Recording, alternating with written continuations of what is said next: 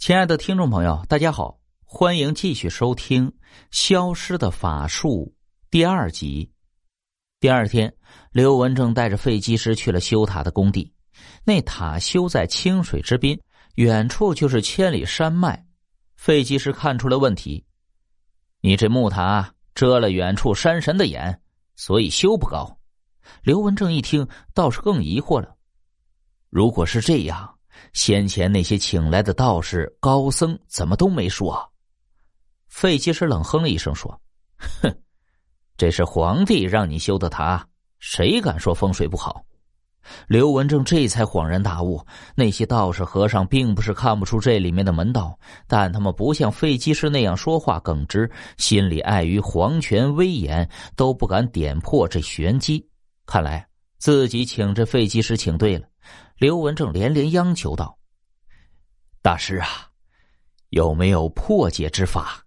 如果不能如期完工，我全家老小的性命就要没了。”那废技师想了许久，心里觉得刘文正不是可信之人，念他还有妻小，如果皇上降罪，恐怕会祸及满门，便动了恻隐之心。我可以帮你设一个还愿局，但需要一百只。半官花尾鸡的封喉血，一年之内，白州府不能再伤一只得禽，算是偿还。刘文正一口答应下来，派手下的兵丁去抓鸡，并颁下了法令：白州府一年内不准再杀鸡。不到三日，就凑齐了一百只半官花尾鸡。费鸡是用这百鸡血写下了一道黄符，让刘文正埋在木塔的塔基下。并叮嘱道：“有了这道黄符，山神就知道这塔是个还愿塔。你只要不破自己许下的愿，木塔就能顺利完工。”刘文正连连答应。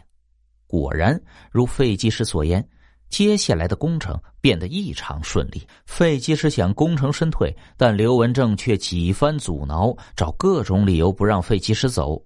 其实他是存了私心的。看废机师如此神通，想要为他所用，可废机师本来就是游走四方、广种善因的人，当然不同意。刘文正挽留不成，算起了后账。你那天在筵席上放肆无礼，现在又不识抬举，那就去牢里待着吧。废机师气的是跳脚大骂，但刘文正早就摸透了废机师的底细，没有活鸡。费技师就是一个普通人，根本施不了法。这一天，一个黄脸的狱卒为费技师送饭。费技师见这人提重礼时很吃力，手上也没老茧，他恐怕是个家道中落的人，便趁机跟这人攀谈了几次。那狱卒见识过费技师的本事，倒也愿意跟他聊天。如费技师所料，这狱卒名叫祝融，是个落榜的书生。当了狱卒后，因为身体不好，也只能干干送牢饭的活日子过得很不如意，费技师一看时机差不多成熟，便央求祝融放他出去，并许给祝融后半生的富贵前程。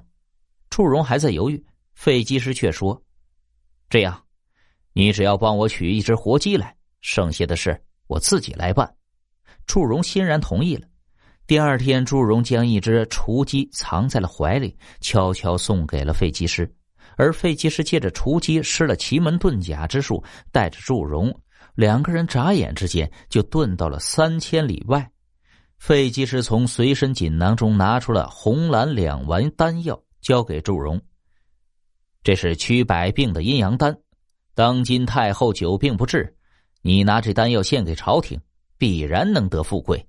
红色这丸可让太后立即服下，病情会有极大的起色。”但要拔去病根，则要在今年腊月连着药引服下这蓝色这丸。祝融立刻跪地拜谢，又问药引是什么。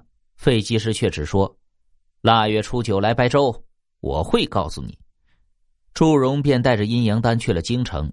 话说这费技师逃走后，刘文正做贼心虚，惶恐了几日。他早就查过古书典籍，费技师不能以法术害人。否则会十倍报应在自己身上。时间一长啊，这刘文正便不再当回事儿了。快到腊月，朝廷规定的工期将近，木塔也修到了第七重，眼看就要封顶竣工了。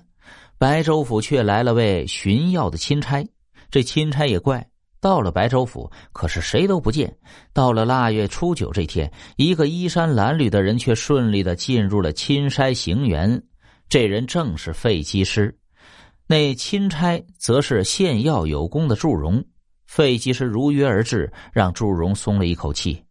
如果费吉师不来告诉他药引是什么，他也难逃欺君大罪。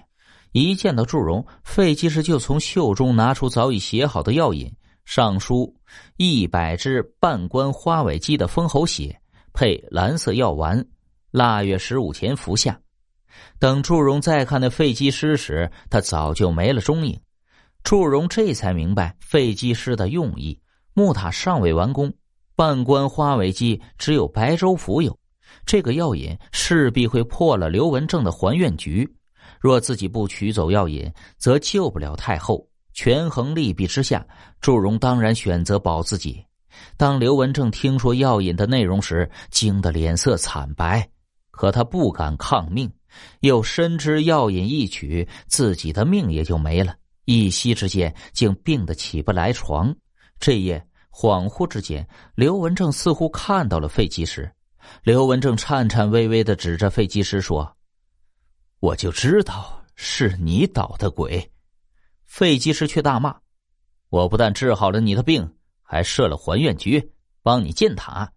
可你这人忘恩负义，伪善假义，居然把我关了起来。”刘文正接着说道：“所以，你布了这个死局，借祝融的手。”报仇，费吉师哈哈一笑，哈哈哈哈哈！那阴阳丹本来就是起死回生之灵药，根本不用药引，只因你我仇怨，白白搭上了一百只德禽。为了不遭天谴，以后我也不能再做废机师。你我各有得失，这辈子算是扯平了。听到这里，刘文正一口气上不来，竟一命归西了。翌日。木塔忽然坍塌，皇帝震怒降罪，但因刘文正已死，只下旨查抄了他的家产，没有灭族。再说那废机师，此后再无踪迹，也不曾收徒传法。时间一久啊，废机师这个行当竟然绝迹了。